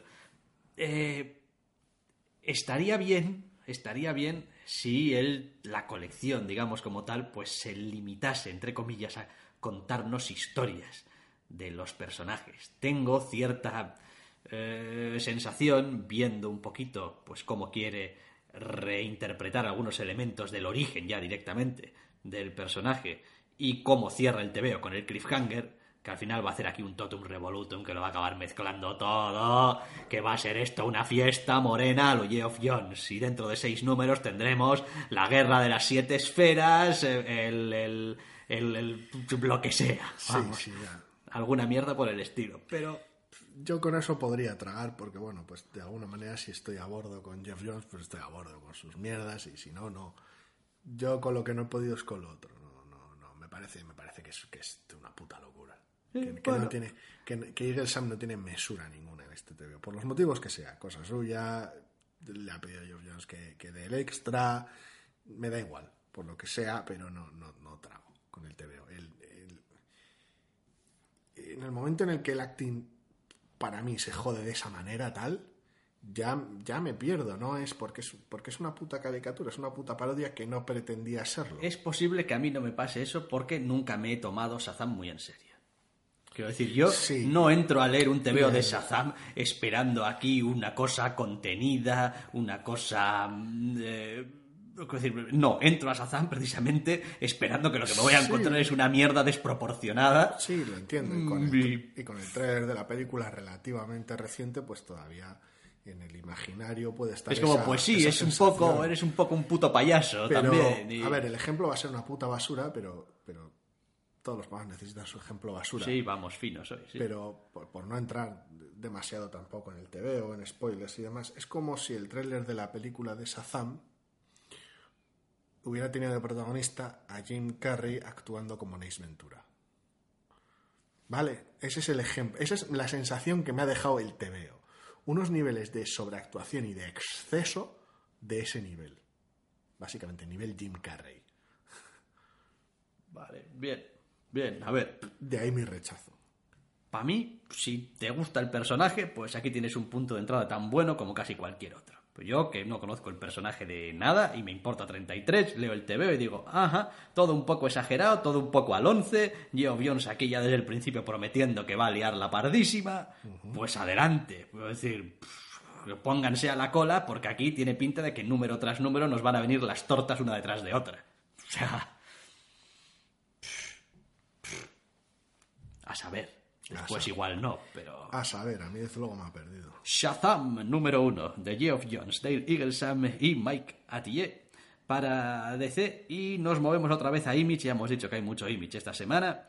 The Freeze número uno, escrito por Dan Wickline y al arte tenemos a Philip Sevi. A ver, eh, este TV es bastante, bastante áspero. Es muy sencillo de explicar y al mismo tiempo es un pequeño desastre en potencia, porque me ha gustado un poquillo, ¿eh? pero, pero está, está casi de la, de la peor manera posible. La premisa es muy sencilla. Un día, por los motivos que sea, la gente acaba congelada, acaba y no y no precisamente de frío, sino en el tiempo. Se queda todo el mundo como pum, una estatua. Nuestro protagonista no, por los motivos que sea, y si toca a alguien lo descongela. No sé por qué, de todas formas, al empezar a leer este TVO me he acordado de Y, el último hombre. No sé por qué. Quiero decir, no es que tenga eh, especialmente eh, que ver temáticamente, pero no sé, es como, me ha venido a la cabeza como es el tipo, es de- en plan, creo que va a ser el tipo de TVO rollo y ahora el protagonista tiene que ir del punto A al punto B Con y no sé cosas, qué, con sus cosas, irá es- haciendo amigos por es el camino. Raro o especial. Y. Porque, a ver, después el TVO, a mí me parece que la idea es interesante y gran parte de lo que nos cuenta el TVO me resulta, me resulta atractivo. Lo que pasa es que no veo muy claro cuál es el enfoque. Es una falta de confianza, en general, lo que, lo que, me, lo que me incomoda, no sé si es tu caso también, pero es una falta de confianza en el, en el TVO, lo que me incomoda. Del núcleo central, la mayor parte del TV, el 90% del TV este está bien llevado, es, te, lanzan la, te lanzan al protagonista en un entorno de oficinas, empiezas a conocerlo un poco, pasa lo que pasa, ves su reacción, ves la reacción de otra gente a medida que los descongela, por decirlo de alguna manera, y, ves las consecuencias inmediatas y palpables para el mundo, en- para un mundo en el que eso sucede, lógico. Pero, por un lado, hacia el final hay cierta problemática con el enfoque que dices tú, no sé muy bien a dónde vas, pero parte de esa carga viene por el principio. El principio del TVO son unas cuantas páginas, concretamente cuatro, cuatro páginas de flash forward. Sí. Y no es uno de esos flash forwards eh, en los que dices tú, hostia, qué, especie de qué interesante es todo esto, que no sé qué está pasando. No es abrir el TV y, hostia, no sé qué está pasando aquí, pero qué, qué interesante y estos personajes qué atractivos parecen todos y después empieza la historia y dices tú, mierda, voy a tener que seguir leyendo para poder llegar, ¿no? A estas situaciones como, no, es mira esta situación más bien genérica, no especialmente interesante, contada tampoco con la mayor maña del mundo. eh, y ahora empieza tu tebeo. Y dices tú, me estás diciendo que el destino de este tebeo es llegar a un punto en el que llegue a esta escena que me has enseñado al principio. Genérica como ella sola. Sí, eso causa la falta de confianza, básicamente. Es una escena totalmente desconectada a nivel tonal, que solo comparte un personaje, la presencia de un personaje y, y- y poco más. Y de alguna manera que el TVO te avise que tu destino es ese. Por un lado lo hace poco atractivo si la escena no te interesa, como es nuestro caso, pero es que además, claro, te avisa de, de cuál es el viaje que tiene por delante. Te informa de, de- el destino, no solo te informa del destino, te informa del trayecto. Sí, es como de una manera u otra tiene que llegar a un punto en el que tenga esto, haga lo otro, eh, como- ten- eh, y es como, vale. Estoy interesado en lo que sucede en el TVO, de manera literal. Estoy hasta cierto punto, aunque no demasiado, interesado en el protagonista y cómo, se, cómo reacciona y cómo se desenvuelve a lo largo de este TVO. Pero si me has hecho una promesa al principio, Y la mejor promesa que tenías era esta del principio. que el protagonista va a tener que atravesar una serie de cosas para llegar a ser esto que hemos visto en esta escena inicial y todo este suceso que hemos visto en esta escena inicial, no, no, no es que no esté interesado, es que me invitas al máximo rechazo, porque no solo la situación es genérica, sino que ahora tengo que ver cómo esta situación se deteriora para llegar ahí. No, Sí. no gracias.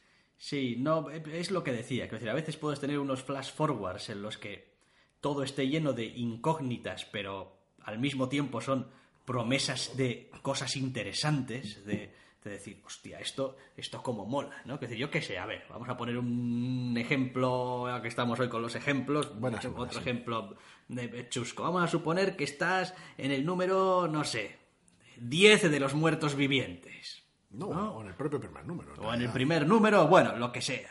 Y tienes un eh, flash forward a, pues no sé, los personajes, no sé, fulanito con una barbuza y con, yo que sé, que le falta un ojo y al otro no sé qué, y están hablando acerca de una cosa que no sabes lo que es, pero joder, parece todo súper, ¿qué mierda está Es- pasando es aquí? un cebo barato Sí. como el solo. Pero dices tú, pero bueno, pero es como, hostia, pues, pues gente, quiero decir, personajes que reconoces después, porque son, quiero decir, tienes que eh, poner un punto de unión también después. Es decir, ah, joder, estos que he visto aquí hablando en la mesa son estos cinco tíos que he leído después en el TV. Aquí no pasa. Aquí tienes al protagonista en esa escena inicial y ya está. Sí, la clásica, el clásico CEO un poquito de estructura de ver a cinco personajes o media docena de personajes en una situación específica, luego ir conociéndolos en el TV a todos menos uno y que ese uno se te presente casi como cliffhanger al final en una situación que no esperas o ese tipo No de... sé, algo, pero esto no, esto es, a ver, vamos a ser, tampoco es que vaya a ser un super spoiler, esto es una,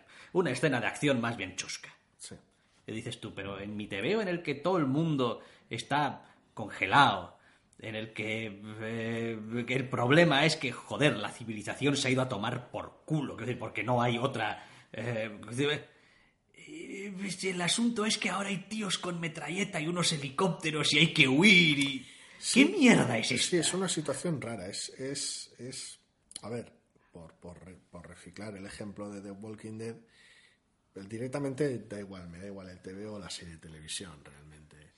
Es como si al principio tuviera un flashback de, yo qué sé, Black Hawk Down o algo así, o cualquier cosa muy bélica, muy militar, muy loca, muy de acción, o alguna película súper loca de acción de Michael Bay y tal, tampoco tan impresionante o tan llamativo. Es simplemente una escena de acción como muy paramilitar, muy loca, y después, pues Rick se despierta en un hospital y ha habido un apocalipsis zombie y está todo lleno de zombies y no sabe muy bien cuánto tiempo ha pasado ni qué ha pasado y bueno, pues ves con interés los viajes de este tío que se acaba de levantar en un hospital y hay zombies y movidas. Pero no puedes dejar de pensar qué cojones tenía que ver Pero, el helicóptero ¿cómo- y cómo- Black Hawk Down. ¿Cómo y- vamos a llegar toda esta, esta, esta locura paramilitar genérica y por qué? Sí, sí, y, y- eh, exactamente. ¿Y por qué eso es interesante? Cuando mi interés está en que hasta qué punto se ha ido a la mierda el mundo y cómo van a sobrevivir en este mundo que se ha ido a la mierda porque se ha llenado todo de zombies. Pues esto es un poco parecido. Es como tienes esa situación relativamente interesante, aunque luego habría que ver cómo se trata, pero te la han cebado con un flash forward de mierda que en lo que a mí respecta le resta muchísimo interés y le quita todo el aire bajo las alas. Sí, la verdad. No sé, no sé. A ver, lo demás a mí, él ya ha dicho, eh, la idea del TVO me, eh, me resulta interesante y tengo, tengo curiosidad. Quiero decir, al menos ha despertado mi curiosidad. Es decir, venga, Vamos a ver hacia dónde vamos y cómo vamos. ¿Qué vas a hacer con el número 2? Eso es. Y oye, pues. Porque si el, si el número 2 es más o menos continuar con cierta rutina y luego en algún momento, más pronto que tarde, montar un time skip para llegar al flash forward, apague, vámonos. Hombre, no, eso no lo Pero puedes hacer. También no- es que no sé qué es peor. Quiero decir, Da igual, ya lo has estropeado. Tienes que pasar por ahí sí o sí. Eso es, si vivir en, vivir en una colección que en seis números, 12, los que sea, va a llegar a un punto que no me gusta, O igual sí, igual tal y como está montado, para cuando llegas ahí las cosas tienen sentido. sí, no, me refiero, y- a tener, me refiero a tener presente esa, esa sensación de decir, vais, me habéis prometido que vais a estropearme la colección, tal y como tengo la sensación ahora en el primer número, o que lleguen ahí lo antes posible y ponga las cartas sobre la mesa, por decirlo de alguna manera. Por eso decía que parte del problema que tengo con este TV, o por no decir el principal problema, es del enfoque. No sé en realidad qué tipo de colección estoy leyendo. Es decir, estoy leyendo las aventuras de un tío perdido en el mundo porque todo se ha ido a la mierda, que va a ir, no sé, haciendo su pequeño grupo de supervivientes y viviendo aventuras más o menos jodidas y tal y cual. O estoy en una historia donde el mundo se ha jodido, pero va a haber una organización chunga que también puede descongelar a gente y entonces pues un conflicto ahí. Porque no, no, Yo no tengo tan- yo no tengo tantos problemas con el, con el mundo, con el enfoque del mundo me, me interesa menos. El problema está en que, quiero decir, voy a leer un TV donde nuestro protagonista es un tío normal, que se ve en una situación loca donde tiene una capacidad especial y tiene que tomar una serie de decisiones éticas hiperchifladas, o es una serie donde nuestro protagonista es un hiperhéroe de superacción genérico como él solo, donde le han pasado cosas y ya no es el que era y ahora es un tío súper duro. Es como... Nada del flash forward parece indicar que se haya vuelto un tío súper duro. Yo no lo tengo tan claro, habría que verlo. Es decir, parece más bien de joder, pues estoy aquí porque no me queda más cojones que estar aquí. Y ya está. Pero bueno, ya veremos. Igual es, igual es la barba que me ha generado como Igual sí. súper, súper dureza. Hombre, también el tío está, quiero decir, Sí, sí, trabajo en sí. oficina y tal, pero el tío está, el tío está está, tuco, mazas. está tuco, sí. El tío está mazas, con lo cual, pues no sé. Da igual, es... Las... No debería estar haciéndome todas estas Exacto. preguntas, debería estar exacto, disfrutando el TV y punto. Exacto, el TVO debería haber hecho mejor su trabajo y dejarnos de este tipo de inventadas y, y historias. Bueno, veremos. A ver, The Freeze número uno de Dan Wickline y Philip Sevi. Y vamos a acabar hablando de un TVO de Marvel. Winter Soldier número uno, escrito por Kyle Higgins y dibujado por Rod Reis. Bueno, dibujado. Y el apartado artístico es de Rod Reis. Ah, nuestro amigo Rod Reis. Qué pereza. A ver, eh, es un personaje que en general nunca he terminado de conectar con él, el soldado de invierno, no pasa nada. Está, es interesante, se ponen cosas interesantes, pero nunca, nunca me ha funcionado. No, no disfruté demasiado del momento de como Capitán América, ni cosas posteriores. No, no conecto con el personaje. Yo ahí ya lo he dicho muchas veces.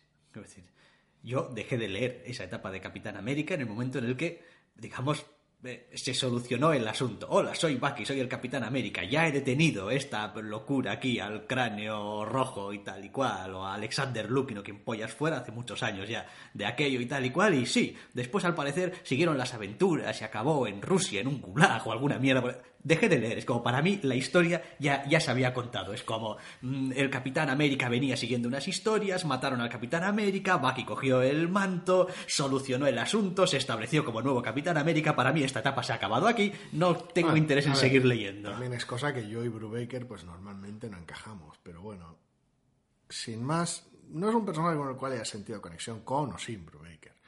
Aquí tiene un rol nuevo, por decirlo de alguna manera, tiene, tiene, una, tiene una misión, es un hombre con una misión específica, no es tampoco una misión hiperheroica, no es una misión de estas de pues ahora soy un superhéroe y pues estoy en Nueva York y detengo atracadas de bancos y supervillanos. No, tiene una misión muy específica, tiene un componente de redención de fondo y tal que podría funcionar, pero en general no siento conexión. Pero mi problema no es solo ese. Mi problema está en que es un TVO que por la naturaleza de la misión tiene cierta carga de escenas de acción bastante importante y mientras que pues cuando el TVO es una cosa relativamente intensa, íntima, gente hablando, dilemas éticos y demás, me funciona Rod Race, en las escenas de acción no. En las escenas de acción me parece un artista obscenamente estático. Sí, eso te iba a decir. Es que el problema que tiene es que no le verás romper una composición regular de página ni aunque, o sea, ni aunque le peguen. Es como este, este señor no sabe lo que es una viñeta torcida, no sabe lo que es un... O sea... Tiene sus cosas aquí y allá, pero... Ya me dirás dónde. No vas a ver nada que no tenga ángulos rectos, ¿eh? Ah, bueno. O sea, quiero decir... Tiene algún ejercicio aquí y allá un tanto llamativo. Que en fin, que no sería un problema si estuviese más o menos eh, decentemente realizado, pero no, no, en general no funciona. No, a ver, esta colección es la clásica de no sabemos qué cojones hacer con el personaje.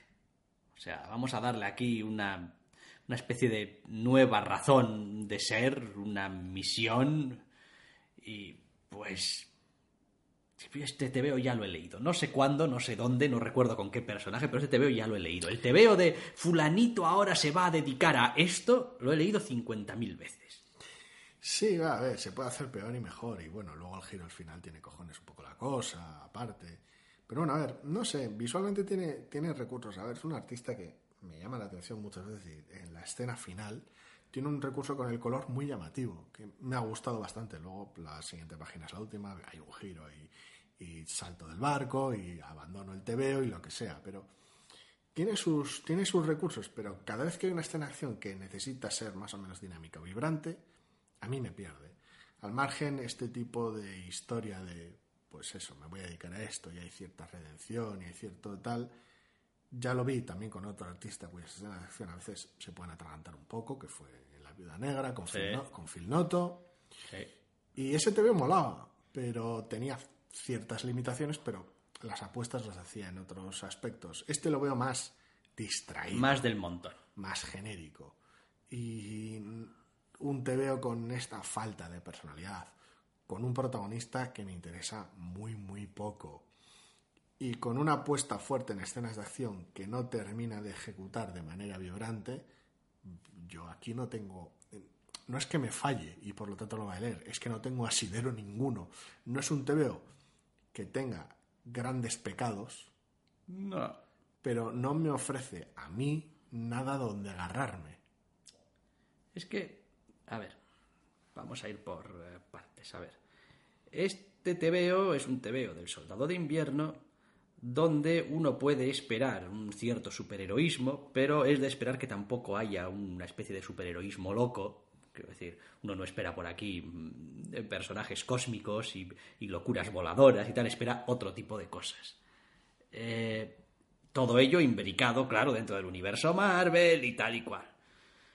Eh, empieza a caminar esa línea de historia en el que uno puede plantearse sensatamente que puede encontrar en otras editoriales con otros personajes y seguramente con más personalidad porque va a ser apuestas de sus autores. Es decir, ¿quieres una historia acerca de un tío que busca la redención porque tal y porque cual? Pues seguramente hay historias ahí fuera con este tipo de temática que no necesitas estar con las chiquilladas, entre comillas, de no, es que esto es el universo Marvel y entonces aparece fulanito y viene menganito y esto, bueno, a ver, pero estoy aquí porque aparece fulanito y aparece menganito o estoy aquí por la historia central. Porque si estoy aquí por la historia central, la historia central de este TVO es muy del montón. No, los únicos ángulos atractivos o únicos que pueda tener están en que el protagonista es, el soldado de invierno y que parte de esa de que él sea el soldado de invierno ha causado la presencia de cierto antagonismo al final en el cliffhanger y va a causar ciertas dinámicas. Entonces, si la historia no tiene fuste y el arte tiene sus carencias en las escenas de acción, al final es un TVO para fans del Soldado de Invierno como tal. Y tú no te cuentas entre ellos y yo ya, ni vamos, es que, es que en general ni lo, ni lo, ni lo trago. Sí, es que, a ver, es lo que hemos dicho, ¿no? No es que le pase nada al TVO, uno puede leerlo y puede llegar al final y decir incluso, ah, pues, pues bien, ¿no? Pues denme otro, ¿no? Pero a veces hay que mirar un poco también las cosas con cierta perspectiva. Es decir, uno a veces puede acabar leyendo una colección simplemente porque no está mal y porque, pues, uno puede permitírselo y dos tiene el tiempo para Pero ninguna de esas dos cosas son argumentos de peso ni para recomendar un tebeo ni para seguir leyéndolo. Es decir, ¿puedes hacerlo? Pu- puedo hacerlo. Claro que sí. Tengo pero el dinero y el tiempo. Pues, tengo el dinero y el tiempo. Ah, vale, pues fantástico. Pues, pues, No, pues te lo lees. Se asume entonces cierta conexión con... Sí, con lo que te están contando de una manera u otra. No, con el personaje. El problema es que ese, ese tipo de colecciones pasa mucho en Marvel, ¿eh? De fulanito, número uno. Porque suelen ser, además Sí, no sí, colecciones de grupo, sino de individuo. Que algunas, pues tienen algo que las haga especiales. Mención fácil, pues La Visión o Ojo de Halcón.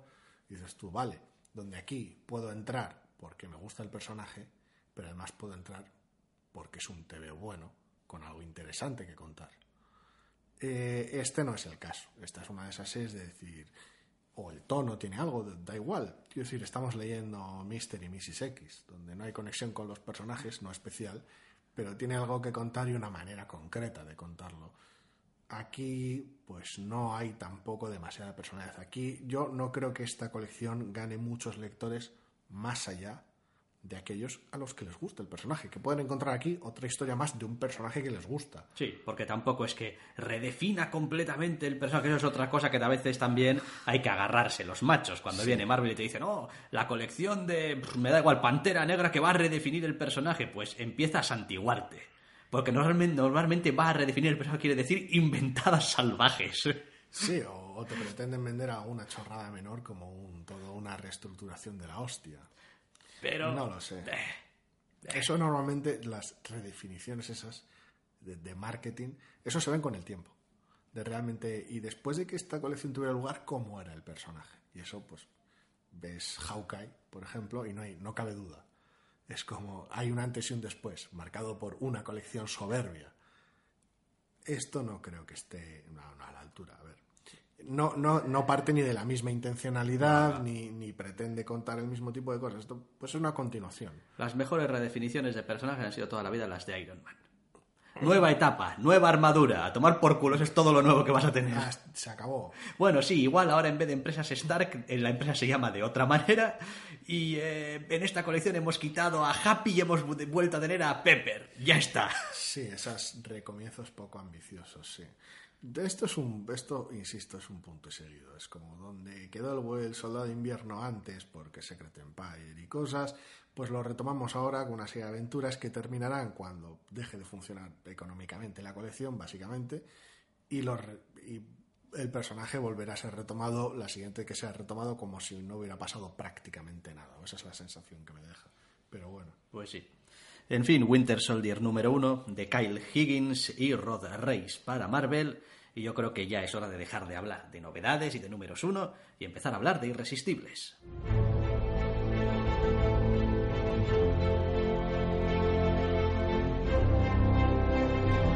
No solo de novedades vivimos los doctores.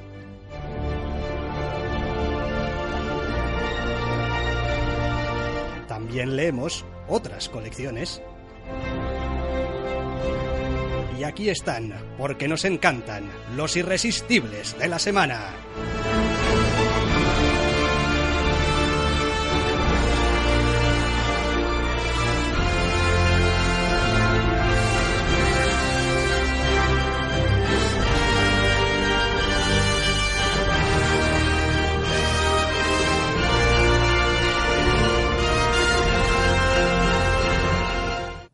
Irresistibles de la semana que vamos a arrancar con Batman número 60. Sí, esta es una de estas semanas donde no solo hay Batman, sino que además no hay ningún irresistible que empiece por A. Así que tenemos un Batman número 60 ya, madre mía del amor hermoso. Han pasado 10 números ya, desde el, El número 50. 50, el famoso número 50. Sí. Y aquí tenemos todavía al personaje... Más que todavía, incluso más que nunca, entre, la, entre el número anterior, a ver, es el tema de los últimos números central, el, el deterioro de Batman, por decirlo de alguna manera, sin entrar tampoco en demasiados spoilers. Entre el número anterior y la ruptura con un personaje crucial, un personaje secundario crucial. Y este, que se hace ya aún más manifiesta, cliffhanger final al margen, realmente es ese número de decir, hostia, estamos, estamos muy al límite, muy, muy en la locura.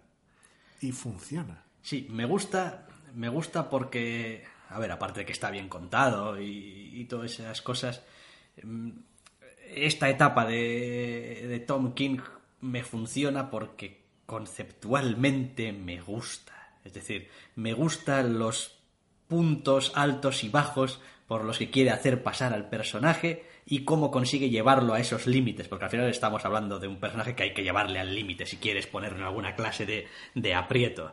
Y está llevándolo al límite por vías no totalmente inexploradas, pero sí por vías que uno no esperaría en general por parte de quienes las están desarrollando. Es como voy a coger el, el, enfoque justamente contrario de lo que uno esperaría de este personaje o de este tipo de historia y ¡pam! Voy a aprovecharlo desde ahí. Y estos números en concreto, estos últimos números con un Batman muy deteriorado, eh, me están gustando mucho. Es decir, me parece que son el, tipo de, de números eh, que son muy, ¿cómo decir?, que te revuelven mucho cuando los lees, porque tú como lector ves lo que está pasando, pero al mismo tiempo parece súper natural y súper normal que esté sucediendo y estás, entre comillas, rezando porque, joder, Batman, tío, Batman. O sea, céntrate. Sí, porque es una constante. Si algo tiene de bueno esta colección es que todos los números tienen un impacto y son muy legibles, pero al mismo tiempo todos los números añaden algo. Es una constante y eso en 60 números, vale, tal vez algunos no del todo, pero en 60 números es una locura. Entonces, ¿cómo se han ido componiendo cosas, montando cosas unas sobre otras? ¿Cómo se ha ido construyendo una idea específica de Batman en estos números y de todos sus allegados y secundarios? Y todo eso, ¿cómo ha llevado ahora un número 60? Claro, el, cada vez llevas más, más equipaje en la colección. Y es espectacular, sencillamente sí, no, es, espectacular. Es, es, es, fantástico. Es decir, ha conseguido realmente hacer un Batman. Um, ¿Cómo decirlo? Eh, un Batman eh, imbatible, pero no infalible. Por decirlo de alguna manera. Es como a este Batman, al Batman de King, no lo vas a matar. Al Batman de King no, no, no, no lo vas. No, o sea, no va a pasar. Pero eso no quiere decir que no sea batible, que no puedas hacerle daño, que no puedas, eh, digamos, remover un poco sus cimientos, que no puedas hacerle fracasar. Es un enfoque curioso porque hace de alguna manera honor a la capacidad de Batman de, con las circunstancias adecuadas y con suficiente tiempo, poder hacer frente a prácticamente cualquier amenaza. Pero ya desde el número uno lo hacías consciente de su mortalidad, y a lo largo de la colección ha sido mostrando la capacidad no tanto de que Batman sea su propio peor enemigo, pero que su propia naturaleza sí que es explotable por aquellos que se enfrentan a él, por decirlo de alguna manera. Y lo que decías tú es, es posible que tenga ese aura de, de que siempre va a salir vencedor, pero no, no exento de tropiezos. Y es una, es una es una dualidad curiosa que tampoco es que sea súper patente, no es una cuestión de, joder, es que este Batman es invencible, es, ni tampoco es como, joder, este Batman es mierda, está metiendo la pata cada dos por tres y es, es demasiado humano. Por esa manera, no, es un, es un equilibrio extraño que saca, para mi gusto, de lo mejor del personaje. Sí, la verdad es que está muy bien. Vale, Batman 60, ¿qué más tenemos? Uy, esto has debido de leerlo tú, Blackbird número 3. Sí, voy a intentar ser breve porque hay unos cuantos irresistibles. Blackbird número 3 sigue esta locura con, de fantasía contemporánea con... Sigo insistiendo, ¿eh? me llama muchísimo la atención el arte de Ian Bartel y es la, una de las apuestas principales. Al margen es un mundo de fantasía, una historia estilísticamente llamativa. Este número 3 tiene el giro menos giro de la galaxia y el, cliffhanger más, más predecible del universo, pero sigue, pero sigue funcionando, pero sigue funcionando correcto, ¿verdad? Sí, correcto, sí. Eh, sigue, sigue funcionando bien y el, el, el, enfoque a nivel de estilo, a nivel de personaje que tiene, es, es muy llamativo y es todo eso colabora a que tenga un ritmo y una frescura que igual no encuentras en otros TVOs y que a mí me sigue, me sigue atrayendo por ahora. Vale. ¿Y qué tal ha terminado Clan Killers en su número 5? A lo bestia y de manera curiosamente sosegada al mismo tiempo. O sea, es un, es un TVO que hemos comentado, de fantasía muy, muy macarra, muy loco, en una historia de venganza, desmesu- bueno, de venganza, de retribución desmesuradísima, que en este, en el número anterior, ponía básicamente el volumen al 11, la catástrofe era inminente si no había llegado ya, y en este número se dedica a lidiar con la catástrofe. Es como lo hemos llevado todo al punto de ruptura máximo, ¿y ahora qué? Y es como si eh, la serie hubiera, entre comillas, terminado en parte en el final del número anterior, termine ya definitivamente al principio de este y luego emplee buena parte de sus energías en un epílogo que lo ponga todo en perspectiva o lo sosiegue todo un poco. Pues este es el, ese es el final de la colección. Termina tan macarra como debería, por decirlo de alguna manera, pero ofrece cierta perspectiva, cierta cura, cierto, cierto establecimiento de decir, bueno, esto era una macarrada porque lo que querían hacer los protagonistas y sus decisiones lo llevaban a ese punto porque el antagonista era de ese nivel. El TV empezaba relativamente sosegado y luego rampaba muy rápido, pero luego tiene que volver a, entre comillas, un estado natural de las cosas y un epílogo razonable. Desde ese punto de vista, el que quisiera unas explosiones y un final totalmente brusco y abrupto puede sentirse decepcionado, pero me parece que es, un, es justo para con sus protagonistas. Me parece que es mucho más amable tampoco, pero sí justo para con los protagonistas y que les da cierto aire para que respiren como personajes hacia el final, con todo lo que sucede y todo lo que conlleva todo el final. Ha funcionado como miniserie. Sí, sí, me parece que es una miniserie muy correcta, muy llamativa, que leerla del tirón puede ser un viaje loquísimo, pero que creo que la energía hace que, que funcione. Ujú, Vale. Más cosas. Uy, joder, esto, te estoy haciendo trabajar esta semana, macho. Doomsday Clock número 8 de 12. Yo esto ya hasta que no acabe no pienso hacer- ni acercarme. ¿No O sea, piensas ni acercarte? No pienso ni acercarme. Es no tengo, es que pues, me ha, me ha acabado aburriendo. Es curioso porque es un número mucho mejor que los anteriores. Ah, jo, sí, claro, esto pasa siempre. Justo el día que no compras la lotería, en donde justo ese día toca. Sí, básicamente es un TVO que, que se reparten a medias dos personajes del universo DC y ya está. Que tiene algo al principio y algo al final, muy Watchmen todo, y que todo el TVO tiene, tiene ese tono de, de superhéroes y, y liarse parda y incidente internacional y movida que, transpira todo el evento y toda la colección. Pero, pero el protagonismo se centra en, personajes de, en dos personajes de DC muy específicos, muy conocidos, contando una historia casi individual en este número. Entonces recupera un poco el norte, quiero decir, es un poquito DC desde ese punto de vista, por decirlo de alguna manera, DC con ese tono. Y todo el TVO es así, y todo el TVO funciona de esa manera. Lo enmarca dentro del evento, dentro de la, de la miniserie, con el principio y el final, todo esto sucede por una serie de motivos, pero es una lectura individual buena. Quiero decir, hasta ahora había muy pocos números individualmente buenos en esta serie. Eh, Todos venían de algo, construían a más, pero ninguno de ellos funcionaba solo. Este sí. Y por eso es una lectura agradable en este océano de, uff, 12 números, menuda maratón. Vale, bueno, aún así todavía nos va a quedar hasta terminarla. O sea que tampoco que nadie tenga demasiada prisa. ¿Qué más tenemos? Un número 10 de The Immortal Hulk. The Immortal Hulk, que pues como tiene un D por delante debería estar comentado hacia el final, pero al parecer está 10 veces. Uno como Immortal Hulk, porque somos así de cojonudos, y después como The Immortal Hulk. Está por duplicado. Está por duplicado, es tan bueno. Que el TV está por duplicado. Esta sí, lo has puesto tú de una manera, yo de la otra en la lista, y pues lo tenemos dos veces.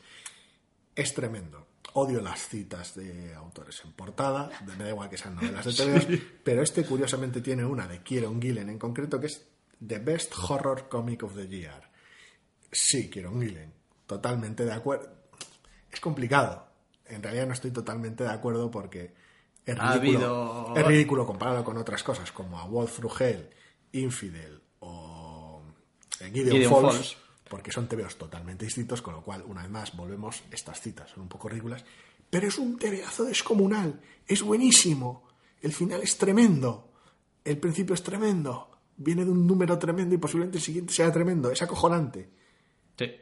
Sí, no, realmente, es decir, esta colección está, está centradísima, está a tope, quiero decir, todos los que la hacen saben exactamente a dónde van y lo que tienen que hacer y lo que quieren contar y cómo lo quieren contar y, y no permite, vamos, ni medio paso atrás, no concede nada, o sea, solamente avanza, avanza, avanza, es cada vez más loco, es cada vez más gordo, es cada vez más, más, ¿cómo es esta, esta palabra así? Es, grus, gruesome, o sea, es, es, es realmente, es un te veo que lo ves y es, ¡ah! Es grotesco, sí. Es grotesco. Y está muy bien. La secuencia final de este tema es tremendísima. Está muy, muy tremendísima. El, el, ritmo es, es, increíble, el acting es soberbio y el, el, impacto del final a través del acting es, es, espectacular.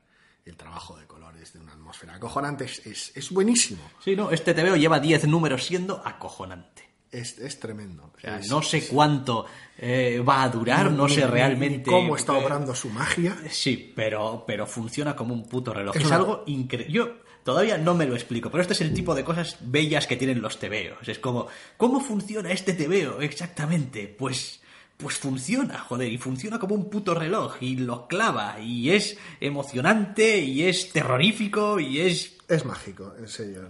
Yo, es, una de las, es una de las grandes sorpresas del año a nivel, en plan... Porque claro, los tebeos de autores como este TV antes no... no no existía. Estos pues personajes bueno. no existían, no sé dónde viene, boom, y qué tebeazo, está muy bien, pero hacer esto con Hulk de esta manera es tan sorprendente y al mismo tiempo tiene tanto sentido que asusta lo bueno que es el TVO. Sí. Y además creo que es uno de esos TVOs que más de uno habrá tenido la idea de hacerlo y o no le han dejado o no ha sabido. Digo porque la idea central del TVO es sencilla de pelotas. Pero después hay que saber llevarlo bien. Es como, no, vamos a hacer un TVO de Hulk de horror, ay, que, que sea, ay, el Hulk es ese monstruo que llevas dentro y tal, y esa, lo inevitable, y el tal y el cual, y digo, vale, sí, pero esto después hay que hacer un tebeo con ello, número a número. Mantener el ritmo, mantener el tono. Y que funcione. Ya tiene sus cosas, ya tiene sus perspectivas, pero es acojonante, es, es tremendo. Más cosas, Star Wars número 58. Pues sí, siguen las aventuras de nuestros héroes perdidos en un, en un, planeta que esconde más de lo que parecía a simple vista, que tampoco es ninguna sorpresa en este caso, pero tiene sus arrebatos llamativos. Ha introducido un par de personajes nuevos que son interesantes por derecho propio y la situación está permitiendo tener a nuestros tres protagonistas principales sin droides ni Wookiee respirar. Y eso es, es una maravilla. Sí, sí, no, la verdad es que está muy bien. Es el típico TVO que te sientes agradecido de poder leer las interacciones entre los personajes, porque se sienten tan propias de los personajes que es decir, joder, tengo más de estos personajes que adoro, ¿no? Y los estoy viendo aquí en esta situación y después, pues hombre, esto es Star Wars y tendrás que tener algo de acción y algunos dilemas y algunas decisiones un poco mierderas, quizá también, pero, pero está todo ahí, es como, sí, tus personajes, ¡pum! Se sigue haciendo un poco raro, tener ahora un Zuet aquí, pero ninguna queja. No, funciona bien, funciona. Es simplemente un, un, un, cambio que es un tanto chocante, pero bueno. Funciona muy, muy bien. ¿Qué más cosas? Sword Dota, número 4. Yo creo que ha tardado este número 4 en salir, ¿eh? O en llegarnos, o en lo que sea, porque joder. Sí, sí, le tenemos ganas. La colección más seca de la galaxia, de una sobriedad impresionante. Este número no es, no es una excepción. A mí me encanta esta puta colección. Y es una maravilla.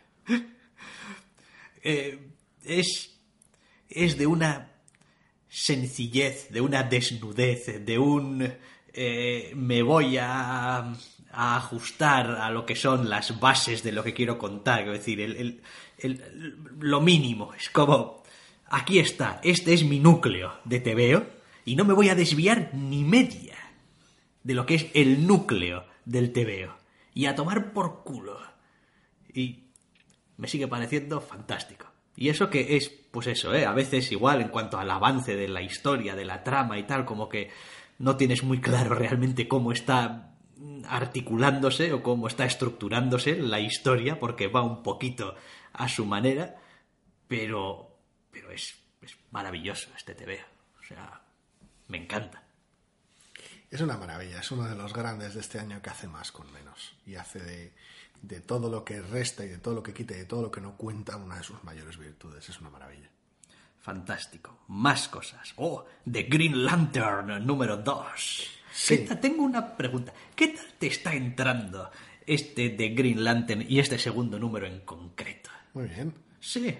Ahora, ahora que por fin tengo, tengo Hal Jordan buena parte del TVO, bien, porque el primero, a ver, me gustaba el tono, la locura espacial, el, desde un enfoque policial, por decirlo de manera, la combinación de las dos cosas estaba bien, pero me, me molestaba un poco que el TVO, aunque se llamase The Green Lantern, y, y tuviera, se supone, una presencia absoluta de Hal Jordan, tuviera tan poco Hal Jordan porque había que traerlo de vuelta. Lo digo porque a ratos funciona como tu clásico TVO de comisaría. Sí, sí, de cómo, de cómo Quiero decir, es como, ¿qué funciono de- yo y, mi te- y, mi- y un TVO noir. Es- exacto. El ¿Qué problema tal es lo que- estás llevando? no es no lo veo tan noir como podría parecer igual eh, estoy equivocado y a otra gente le parece que es un TV increíblemente noir pero no me lo parece tanto porque no hay un enfoque tan tan policial como podría parecer en un principio y es jodido de, una, de un TVO que tiene investigación Interrogatorios. forense, escena de interrogatorio poli bueno poli malo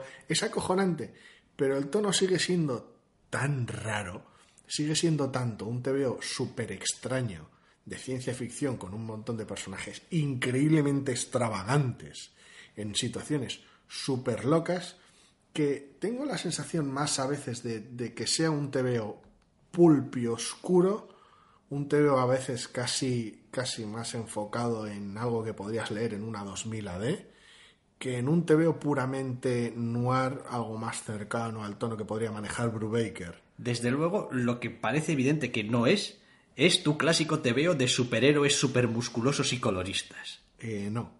Eso, Y a verlos, y a verlos haylos, pero el uso que se hace de, de esos tropos es bastante gracioso. pero sí. no, no, no lo es. Quiero decir, este TVO trabaja otro tono, trabaja otro ritmo, No es Geoff Jones y sus aventuras cósmicas. trabaja otros aires. Quizá trabaja temáticamente algunas cosas que tampoco es que sean súper novedosas. Oye, ha pasado una movida chunga y vamos a investigar. Pff, Pues eso ha pasado 50 millones de veces. Nada de, lo de este segundo número es nuevo, nada.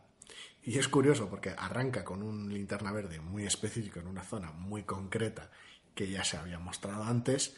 Puede ser especial, puede que aquello lo articulase un guionista especial, pero tampoco voy a Ya, ya. spoilearlo. Pero, pero tiene un arranque muy concreto. Luego los elementos que va usando a lo largo del número, antagonistas, zonas de la- del universo, etcétera, problemáticas, enemigos, ninguno de ellos es realmente nuevo, ni incluso el cliffhanger del primer número tocaba del tono zonas nuevas, pero es una reestructuración y una puesta en tono concreto que le aporta una, una frescura loquísima, que de repente trae lo más raro del universo DC, y digo universo literalmente, del, del cosmos de DC, a escena. Quiero decir, es el universo, el, el- el- toda esa parte de fuera es un sitio muy raro y muy extraño, y todo esto hace el mejor uso por ahora posible de, esos elementos. Me resulta de todas formas todavía eh, difícil de leer esto en una grapa mensual. Es decir, este es un TVO que siempre me requiere unas páginas para asentarme en lo que estoy leyendo. Quiero decir, uno, uno ve Green Lantern en la portada y entra al TVO y no es quizá eso a lo que has estado tan acostumbrado durante tantos años. Bueno, quizá no, no lo es. Un estilo visual muy sucio, muy sobrecargado. Eh, a ratos dices tú, joder, macho, esto, esto lo necesitas, esto necesitas meterlo en un álbum europeo. que, con- ¡Pum! que comparte la Y idea. tu, y tu página de OA gigantesca y tal, y súper sobrecargada, y edificios y pasarelas y cosas que vuelan, y quedarte loquísimo. Eh, A mí me está gustando muchísimo, de maneras inesperadas, que no, no, no, no esperaba lo, cómo me iba a entrar este TV, no sabía muy bien por dónde iba a ir, pero me está gustando mucho porque junta las ideas, entre comillas, más ingenuas o más estúpidas o más ridículas en ocasiones de superpoderes y artefactos locos del espacio y tal y cual, y las trae a ese terreno loco y extraño de la ciencia ficción, algo incómodo, Eso donde se puede decir, hacer es que- de todo. Es que esto no es un TVO de superhéroes. No. Es que, es que esto es otra cosa. Es que, y se nota simplemente en que decir, incluso los, los diálogos, aunque las escenas a veces están ahí, es como, esta es una escena de un TVO superheroico, los diálogos y cómo está construido y cómo está estructurado es mucho más seco, es mucho más eh, cortante, es mucho más, quiero decir, no, no está hecho para el espectáculo, no está contado para el lucimiento, está contado para el, pues eso, para el esto. Para, para lo, lo- lo peculiar o lo pintoresco de la idea y lo, lo extravagante de la ejecución de la misma. Eh, me está gustando mucho, me está gustando mucho y, y me sorprende. Pese a todo, por mucho que me guste Linterna Verde, por mucho que me guste Hal Jordan. No esperaba que me entrase tan bien con este ángulo tan extraño. Bueno, a ver, yo lo estoy leyendo más o menos interesado, no me apasiona. Y es posible, esta, esta sí que es un poco la típica colección que probablemente después del primer arco diga, "Uf, si vais a seguir, me estáis cargando. Te pueda la fatiga. No, sí. es como, no. Está bien, la primera historia estaba más o menos bien, estaba bien escrito, el dibujo es una chifladura, eh, pe- pe- pero es que me carga seguir leyéndolo mes a mes. Ya veremos, ¿eh? Igual no, pero de momento, después de este segundo número, es la sensación que me da. Más cosas. Bueno, este TVO ya hemos hablado y no vamos a volver a hablar, que es Immortal Hulk. Y vamos a ir acabando con, oh, número 40 ya de The Wicked and the Divine. Sí, me da cuenta que falta un TVO más en la lista, pero bueno, es justo el último, así que ya llegaremos ahí. Número 40 de Weekend Divine, en palabras del propio equipo, primero del, primero del último arco, con lo cual esto se acaba ya, ya se sabía que estábamos cerca del final, la sensación era de, irse todo al, carajo, era inminente, y es un TVO curiosamente curiosamente seco, curiosamente puñetero. Es menos, menos... A ver, sigue siendo un TVO muy típico de Weekend Divine, pero es un TVO mucho más cercano, mucho más humano y más sobrio de lo que, de lo que parecería al principio. Pero es un arranque del arco, eh, estamos aquí al final. Si has llegado hasta aquí, disfruta de lo que queda, vaya. Eh, Venom también. Sí, número 9 que sitúa una perspectiva bastante extraña, pero bienvenida sobre la colección. Sigue teniendo esa atmósfera sobrecargada y sigue siendo un TVO con algunas perspectivas muy, muy noventeras, modernizadas, pero de alguna manera pone en perspectiva el primer arco, al margen del interludio que hubo en medio, pone en perspectiva el primer arco porque lo que parecía simplemente un pequeño ejercicio de mitología y sobre todo de desfase noventero y de acción súper loca en una noche permanente, ahora de alguna manera lo, recontextualiza como una historia sobre el simbionte, por decirlo de manera, y no solo sobre la mitología, sino sobre lo que supone, dado que este segundo arco parece ser una historia sobre Eddie Brock. Muy, muy, muy personal, que curiosamente en épocas de, mm, haber tropezado con la película y haber acabado bastante extrañados y disgustados con ella, eh, genera cierto cariño por el personaje. Alguien que en el cual, por un lado, apenas conocía y lo poco que conocía no me interesaba. Bueno. Pero vamos, eh, muy, muy bien, o sea, sigue manteniendo ese tono, en ocasiones muy agresivo, muy que recuerda ciertos aspectos noventeros, pero está creciendo más allá. Se ve que no es simplemente un arco argumental pasándoselo bien con veneno, que era el primer arco, que hay, hay alguna idea detrás que va evolucionando. Vale, y este último del que vamos a hablar en realidad a mí se me ha pasado por debajo del radar. La verdad. Sí, es que había tanto TV esta semana que no me extraña. Eh, número 5 de West Coast Avengers. Eh, quiero decir, tampoco. A ver, no es que no te hayas perdido nada, es un TV formidable.